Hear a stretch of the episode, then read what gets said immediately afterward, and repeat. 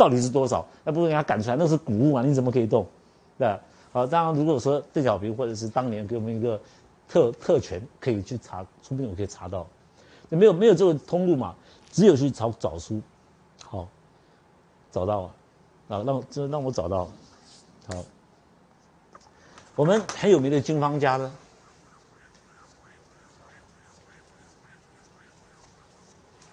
的计量，哈，张衡论的计量，有一个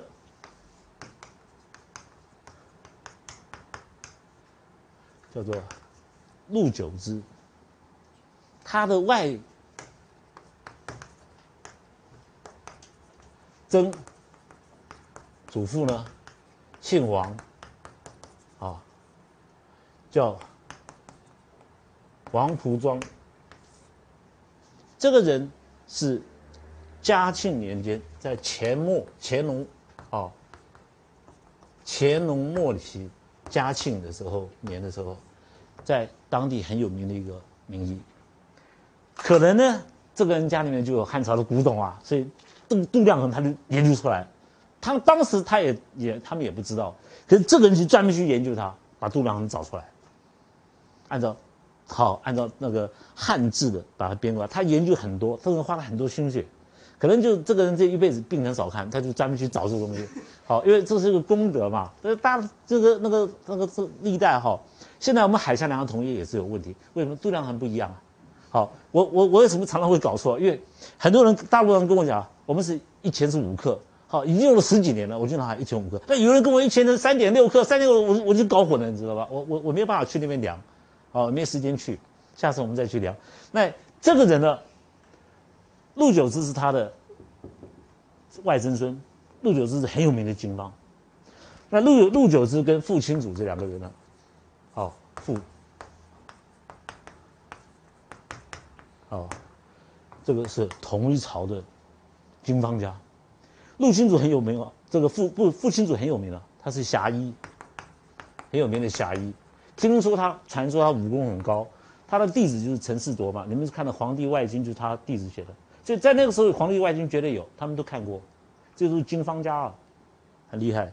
好，所以他们当时就把这个考证出来了。好，考证出来，根据他们的考证呢，如果是八两，汉字的八两。汉字的八两，哈，就是金字的六两。六抱抱歉，对不起，更正哈，六钱，现在的六钱，所以如果现在是贵之三两的时候，差不多是二点三钱，二点三钱，就是你现在到中央行去抓二点三钱，就是它的质量。你当然不要去写个二点三钱，你不是找那个那个那个药房，药房是不是把你赶出去，对不对？那么怎么怎么那么斤斤计较？好，这个人骨龟毛到这种程度，对不对？就不需要好，所以我们到现在呢，以后我们我心里知道是二点三钱，但我不会去开二点三钱了，开三钱算了。为什么？因为后面还有煮的方法，喝的方法。好，好，那如果是开二点三钱就合啦，合于现在的。好，那芍药是二点三钱，那。炙甘草了，好，按照这个比例把好三比把它比例下去。那生姜三两，你如果真的拿生姜三两下去，一煮完都是生姜，那你喝下去辣死了，对不对？那病人骂死你，医生你给我那汤药好辣。它是生姜吃下去流汗的，不是桂枝白芍吃下去流汗的。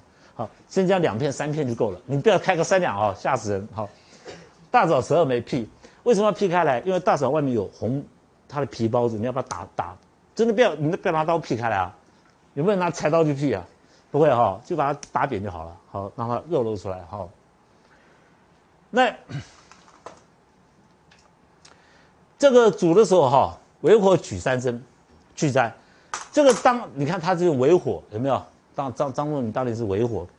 诸位要记得哈，汉朝汉朝的时候哈，不是我们现在那个瓦斯一开就有，哪那么好啊？对不对？汉朝哦，要去生火，对，要去生火煮。哦，所以说你说为火很难控制的，实际上都是滚火。好，那我们只有现在才有办法控制微火，很小一点点啊。汉朝来，控制微火，微火就没了，对不对？那那你是有没有道理？你想想看，你自己去生火看看，哦，你就知道，生的满头都是脸都是黑的火，还是不是微火？不可能的哈。那它的赤寒温就是煮完以后，意思你不要趁个喝不要那么康风甚至没有，滚烫的烫下去就嘴巴皮烫破，所以你趁要要等到稍微温的时候，先服一升，这一升就一碗，你不要去真的是一升哈，好不要去称。过去呢，我们只看到一升，好怎么这个升怎么来的？根据这个人他的考证很好玩，他说我们家乡，好，好叫做六六勺七炒，什么叫一升叫六勺七炒？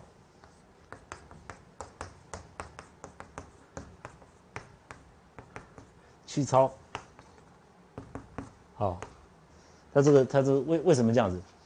因为，你那个比如说麦门冬或者是怎么，你压了压了箱子压压很久啊，都闷那里，对不对？你要要要调六勺，但是你要炒它，把它弄松软以后再拿出来，你不能硬邦邦的这样拿，好，就是因为当年没有我们的度量衡那么精准嘛，哈，去量它，就大概是这样子，所以要把它弄松了以后，好，弄至少弄七下，炒炒过以后，对吧？松软以后再去。挑六勺出来，好，六勺出来，这样子。那六勺的这个勺的大小，好，勺的大小并不是我们你说我们现在吃那个汤匙不是，而且用的药勺不大，药勺不大。所以现在来说，一升以我们的剂量来说的话，哈，大概是五钱的量，啊，五钱的量。那你如果说喝桂枝汤，桂枝汤下去呢，好，为好要喝稀饭。好，来助药力。好，在这里看的时候，哈，诸位比较不容易记得，不容易了解。我讲给你听，我们用另外一种方式解释给你听。大家在看《神农本草经》的时候，好，桂枝呢，我们用阴阳来分它最清楚了，是阳药；白芍呢，是阴药；桂枝呢。辛辛辣，好，味道是甘，所以辛甘发散。它是味道是你这草药中药类，你拿起来是辛辣的，辣椒也是辛辣的，但辣椒没有甘味啊，桂枝有甘味。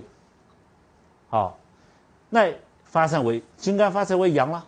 好，这个白芍呢，按照本草，你的白芍你不用拿在嘴巴里面，拿起来一闻就是酸酸的味道。白芍呢，是不是酸苦苦味？白芍苦啊，好，永泻，好，所以按照本草《神农本草经》，酸苦永泻呢为阴，所以桂枝是阳药，白芍是阴药，这是肯定的。那桂枝、白芍是等量，我们如果把它放到人体上面去的时候，心脏呢管的是动脉跟静脉。那动脉是阳，静脉是阴。如果这样子区分的话，好，这个静脉跟动脉，因为静脉跟动脉是一样等长，你不相信去量量看，哦，一定是等长。common sense 嘛，common sense 想就好了，一定是等长。所以说，因为静脉跟动脉是等长，我们阴阳要平衡。好，桂枝和白芍的剂量是一样的。当阳虚的时候。我们会把桂枝加重，然后如果阴虚的时候不足的时候，我们把白芍加重。张望女就是这样子，就来调和阴阳。所以有的时候桂枝要加桂，有的时候桂枝要桂枝汤要用白芍啊，小健，比如健身汤就用白芍啊，有时候要加桂啊。那桂枝汤、知母汤又不一样，所以光是一个桂枝汤，我们可以从这个阴阳调和的调和阴阳的方子里面，我们稍微加减一下，都可以对付不一样的。时机不一样的症状来使用，只是目的只是让阴阳调和，啊，阴阳一调和就是回到常态，常态就是健康正常的人，好，那当个医生呢，你只要知道阴阳，就可以做很好的医生。那你知道阴阳，除了诊断以外，同时药剂上面能够把阴阳调和回来，好，药物上使用好。那如果说我们今天不开其他的药，光是开桂枝、白芍两味药。就丢进去，六碗水煮两碗一吃，病人哦一下马上大汗，因为这一个阳药一个阴药很强嘛，马上就流汗流掉。那流完流汗掉三天后，三天以后病人打电话给你，医生啊，感冒好了，我现在也不恶风啊，也不发热啊，也不有原来是流汗，现在都没有了。可是我三天没有大便，好，为什么？因为你这个桂枝白芍一下去以后，它发表的力量很强。啊，动脉循环是循环速度很快，一循环速度很快的时候，把表邪都去掉了，好，中风的借药去掉了，所以呢，去掉的同时呢，津液伤到，好，肠胃的津液没有了。那我们人身上的汗水都是来自肠胃，好，你不相信？吃饭吃很快，喝汤喝很快都开始流汗，有没有？好，那所以说为什么要放甘草、生姜、红枣？这个红枣你去煮它，拿起来就是胃液，黏哒哒的，跟胃液没有什么两样。它是红黄，里面是黄的肉，黄是土，外面是红的，是火生土。好，所以我们过我们后面有朱雀汤，就是石枣汤。我们用攻坚的时候，把肺里面的水排掉的时候，我们开石枣汤下去的时候，会用红枣。为什么要红枣？就是因为你那个肝水液化大剂一下去，胃液就没了。那我们要红枣去补它，补回来。所以我们在攻的同时要把它补回来，这样子不会攻邪的或不伤正气，好就不会影响到。不然的话，病好了，病人也死掉了，对不对？也不对。好，那这个生姜呢？我们有以后会有干姜和生姜。经在《神农本草经》里面讲了，生姜它是也是辛味的，对不对？也是辛辣的，好，为了它也是主发散，好。那这里是生姜，不是用干姜，好，能够刺激胃，刺激这个胃，好。那这个甘草呢？除了说甘草和解，好，一般来说，大家对甘草的了解就是啊，那甘草嘛是和中药，这种中药里面常常就加甘草进去，好，因为有的药性不合，不合的话，我们加甘草进去。然后能够让它合，这是一般的通俗的解释方法。实际上，甘草呢，它能够解毒。好，因为我们在治疗、我们在治治病的时候，我们同时要考虑到这个病人呢，肠胃里面可能有素食在里面，有素食，那有的食物可能坏死掉了，已经不不重用了，对不对？那现在病人已经生病，那里面的肠子又有问题，里面的食物又坏死掉，坏死掉产生毒素啊。好，对病人是负担。那《本草》里面说甘草解百毒，解什么百毒？就是食物的毒。好，所以我们化解食物的毒都是用甘草。所以这个甘草治过以后，哈，这个治过以后，除了这个本身的甘草能够预防肠胃里面发炎以外，不会发炎那个食物坏食的食物不会来作怪以外，同时你用甘草治过以后，会加强增强心脏的力量。所以张仲景呢用炙甘草。它用生甘草方向不一样，当用生甘草的时候，那只是对肠胃；用到炙甘草的时候，一定是对心脏，一定一定是要对心脏。好，所以张仲景在处方，你看我们后面会有炙甘草汤啊，好这些。张仲景在治疗感冒的时候，这个桂枝汤，好，桂枝汤当然不是张仲景的方子，是经方历代传下来的。为什么炙甘草治过？是强心脏。所以我们在治病的同时，又在顾肠胃，又在预防它肠已经。这个当时的肠子肚子里面的食物坏死掉的食物影响到它，又怕它肠胃那个津液没有津液伤伤到，同时呢又要把感冒去掉，顾虑那么多的状况之下，还要再顾虑小心心脏不要受伤，因为我们只要维持到心脏很好的时候，哦，这个人不会有其他的病变，好，所以心脏很好的人长寿啊，一定要长寿，要开心嘛，好开心，好，那西药就不没有办法这样做到。你说这个方子，我光是只是这样讲哦，我还可以讲得更深。我们这样讲的时候，你想想看有没有道理？好，那你想那个西医很简单啦，抗生素丢下去就好了，对不对？他才管你肚子大有没有素食嘞，管你的胃津液够不够，他是不管你的。好，吃下去以后脸色苍白，关我屁事啊！哦，对啊，这还是死掉了。啊，比那个那个那个十八岁的学生不是还是死掉了？哦，哦，没有用。好，所以光是一个处方，好，这个传了几千年还是照样受用。好，也就是说这个方子。当你拿拿到手上面以后，不管他是叫做怎么病，好，今天有个病人来找你，啊，医生啊，我肠胃炎，哦，那你说那你的肠胃炎症状怎么样子？你是胃哪里痛？哎，我胃很少痛，但是我这个肠道没事就流汗，风吹到很难过啊，哦，风一吹就我就很不舒服，我就要躲躲起来。现什么肠胃？这个是太阳中风嘛？你桂枝汤下去就好了，就肠胃也好了。就来个人感冒也是桂枝汤，你还是桂枝汤给他。要老是奇怪，感冒也好了，肠胃炎也好了，好不同的病同样的药，这就是中医中医。所以中医是辨证论治。所以当你讲的说，我说中风的时候是把它当成病，不是中风是当成症状。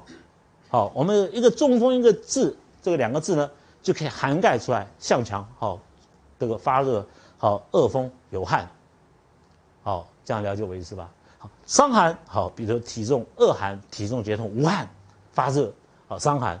所以伤寒就代表了这几个字，就好像我讲的桂枝汤，你不要拿个桂枝去泡汤啊，啊，桂枝汤五味药，是那？个笨蛋说，老师，我的桂枝汤嘛很好啊，桂枝那大粉的泡汤就是桂枝汤，这是你自己想出来的哈，从古到今从来没有这种汤，了解我意思吧？所以一个桂枝汤就代表五个，好五五种中药的组合，组合。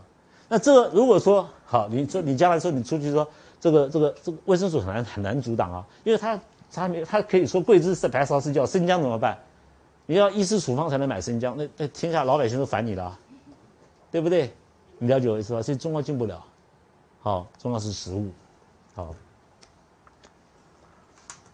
那当你知道这个有这个概念了以后，你看哈，吃完桂枝汤以后，为什么要去喝一个稀饭？稀饭是土。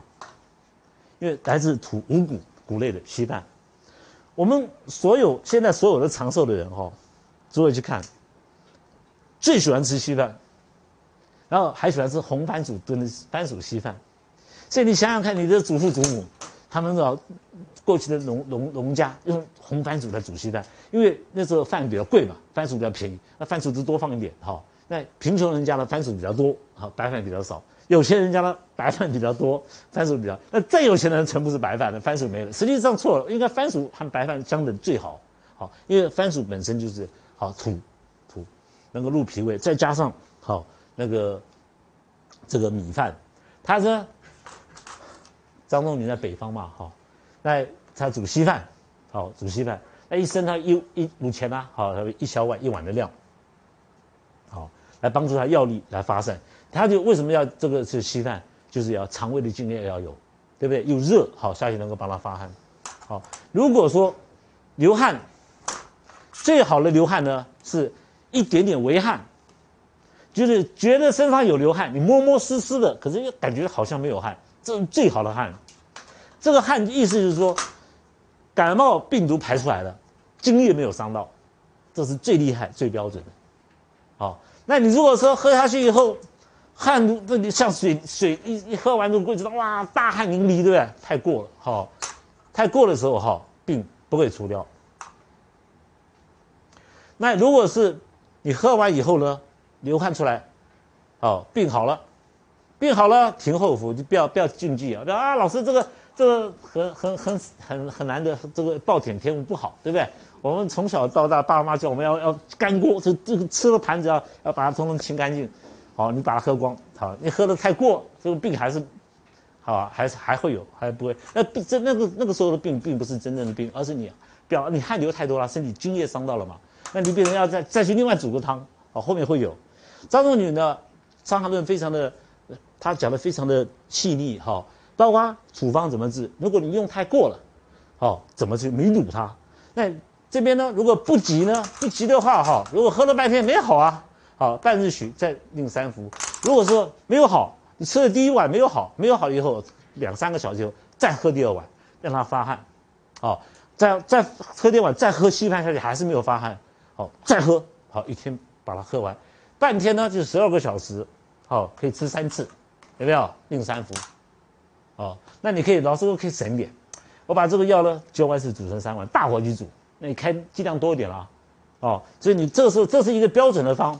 老师，那你看这个人是两一百一百公斤的体格，好，那个人才三十四十几公斤的体格，你说同样的剂量，你你你不会这样子开吗？因为 common sense 对体格大了开重一点，好，比如说这个体格很壮了，那一百公斤的来，好，两百磅的我开桂枝五钱，哦，来个现在来个瘦子对不对？好，我就给他开个桂枝两钱一钱都可以嘛。那小孩子的桂枝开半钱，对不对？诸诸如此类的加减。好，那你老你你老师那个如果说这个爸爸妈妈爸爸小孩子都得到，爸爸一一百斤，小孩子才才很小啊，才十几公斤。好，那你你就开给爸爸就好了，然后我要剩一小口给他小孩子喝嘛。好，所以说方这个应用之妙，存乎一心的，不要那么死板板的。好，所以中医不能那么龟毛，啊，不可以那么龟毛。好，那好，如果病重者，一日一夜服。好。周时观之，那服一剂尽，病症有者更作服好，就是意思就是说还没有好的话再继续吃。那你说老师这个我很贵报，当时你说周时观之，你二十四小时跟到病人，谁有那个时间啊？你今天当个医生对不对？今天看了一百个病人，你不可能说分身对不对？又不是那个好可以分身，每一个去看，你所以你要告诉病人交代清楚。流汗出来人很舒服的时候就可以睡了，哦，但是汗出以后，流汗以后不可以当风哦，也不可以靠火。哦，如果家里中间有火炉，靠近火炉一点，对不对？啊，风，呃，我我刚流汗很热，把窗户打开来，哇，好爽哦！这冷风进来，结果太阳中风好了，就就第二天变成太阳伤寒，好，这都不对。所以说，你只要流了汗以后保暖好，尽量不要让自己再暴露在风上，一定要等到胃口恢复。所谓胃口恢复，就是隔天的中午以后，胃气开了，吃东西吃下去了以后，然后不会再流汗了，对不对？好，也不饿疯了，好，那这才是标准，才是正常。好。好，光是一个桂枝汤，你看，好就 那有的时候呢，他把张仲景把白芍拿掉，哇，很凶悍啊，白芍不用，好啊，还要加别的药进去，加料进去，马上那个那个重症的时候哈，我们在遇到重症的时候，都基本处方都是来自桂枝汤，好，这是你，我现在给你一个基本的概念，好。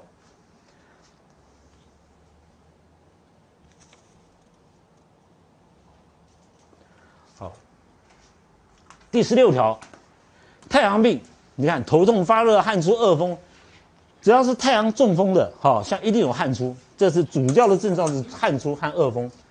伤寒的话就没有汗了，好，汗出恶风，好，那其他头痛，有的时候头没有痛，有的时候头痛，你都可以用桂枝汤，啊，都可以用桂枝汤来治疗。好，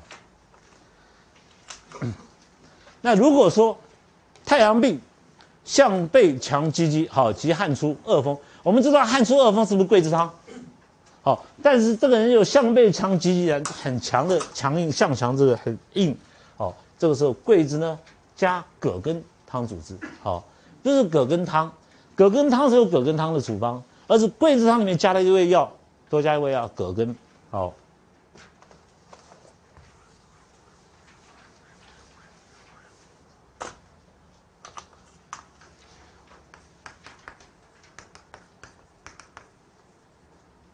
这个葛根呢，按照《神农本草经》，这葛根长的样子呢，就是比如说这是一棵大树，对不对？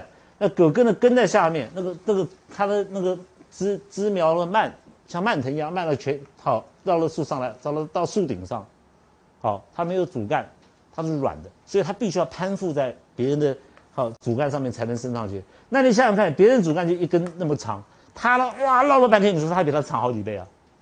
长好几倍的状况之下，这个地下面有水，它还可以把水吸上去，吸到最最顶上的啊嫩叶上面。你说吸水力量强不强？这就是我们为什么要启用葛根的原因。好，所以葛根的性药性呢，它能够身体好身体第一个好身体。那在《神农本草经》，它还是它还能够化脓，好去臃肿化脓，好化脓。所以它除了身体津液以外，好把水升上来以外，好还有化脓脓都可以。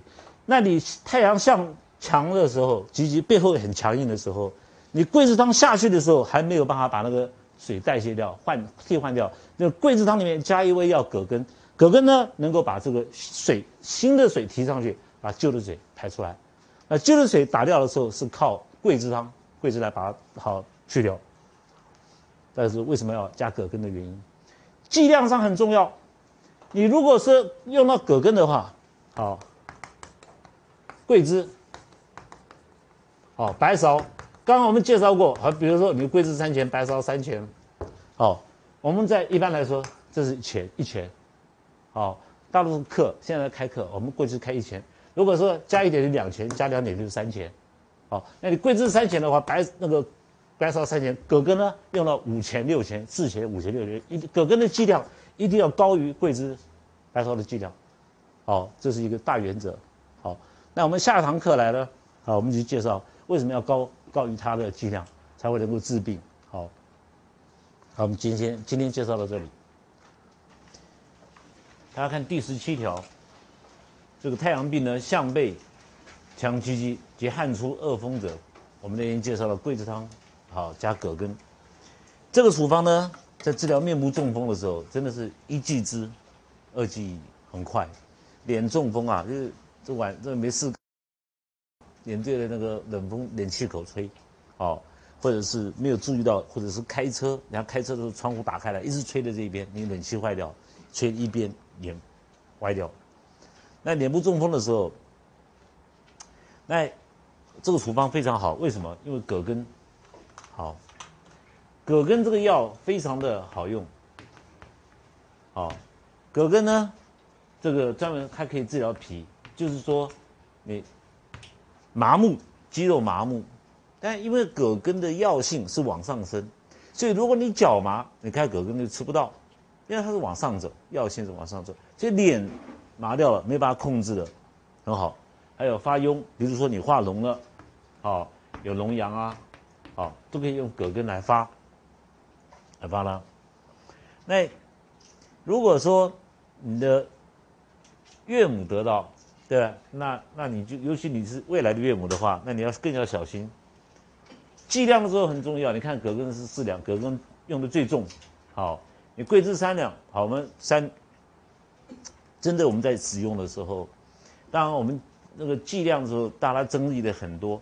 实际上，哦，你真的在处方的时候，我们都是凭经验，好，因为经这就是师徒传承很重要，凭经验。那我们知道这个，比如说二二钱多或怎么样。我们我真的开的时候，我常常有时候开到柜子开到五千，为什么？看它体格大小，好，因为你一剂开五千的，好，只要开五千都没有关系，因为病人喝下去的时候，他不是一次喝完了，他分了三次，分三次的时候，一次差不多才一千多两千嘛，还不到两千的量，一碗还不到两千的量，那喝下去以后三个小时没有改善，再去喝第二碗，对不对？那这里这葛根用的剂量就比桂枝来的高，来的大，哦，这是重点。那你如果说要再加重，可以开到五钱六钱都没有关系，加重上去，好，那 这里的剂量只是一个一个标准的好剂量。那你煮的时候，好，用七碗水，它煮成三碗，好，就能煮成三碗，然后喝喝一碗。那这个处方它不需要醉粥，好，不需要醉粥。为什么？因为病人已经有汗出了，恶风，你。最主要是治疗他的项背强积极汗，所以你希望是脑后面这个地方出汗就够了，好，那你不需要去再喝稀饭来助全身冒汗，不需要，只要一个部分有一个部位脑后面的膀胱经流汗就可以了，好，那这个醉粥和喝粥不太一样，我们这个你拿一个啤酒哈，这个很奇怪，你一灌整个灌下去，很快就喝完，一口就可以喝掉。可是呢，你如果同样一罐啤酒，你酒量很好，但是你拿吸管去吸，你下次拿吸管去吸啤酒看看，吸没两下就就昏昏欲睡了哈。所以说醉粥跟喝粥不一样，你慢慢醉，慢慢醉，一点点饮下去的时候，肠胃的力量会更大，好，会帮助大家发汗，所以这个呢，桂枝汤里面加了葛根，最重要就是头部的肌肤肌肉麻痹，通通可以用，好，都可以用。那我用的最多的就是我刚刚介绍的。面部中风啊，脸部中风，那你如果说开的剂量不够，比如说你开的葛根，它的量比桂枝少的时候，到不了，皮到不了那个皮肤上面，一定要葛根的量要高于桂枝，大于桂枝的量。好，那为了把那个皮肤麻痹的现象去掉，煮的时候呢，快煮，你不要小火就慢慢煮，快煮发散的力量最强。快煮的时候，你吃到的是药的气。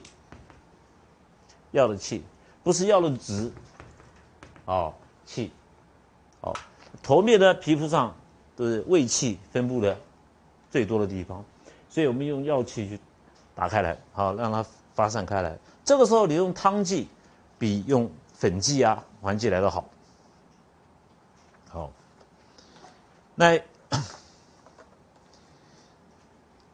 当然，如果说你配合用针灸，好，我们过去介绍了针灸。那你这边在下针，药房里面要煮药，好，扎完针以后他就可以吃药，好，那回家第二天就很开心啦，好，那你这个是对你岳母了，好，那你如果说你遇到你的敌人，对吧？你就你就给他多赚点钱嘛，啊，那葛根开少一点，对吧？或者你开了别开了别的药柴胡汤，好耗一下，这是好医德的关，这是医德，好，对啊，那好，所以第十期这个调变。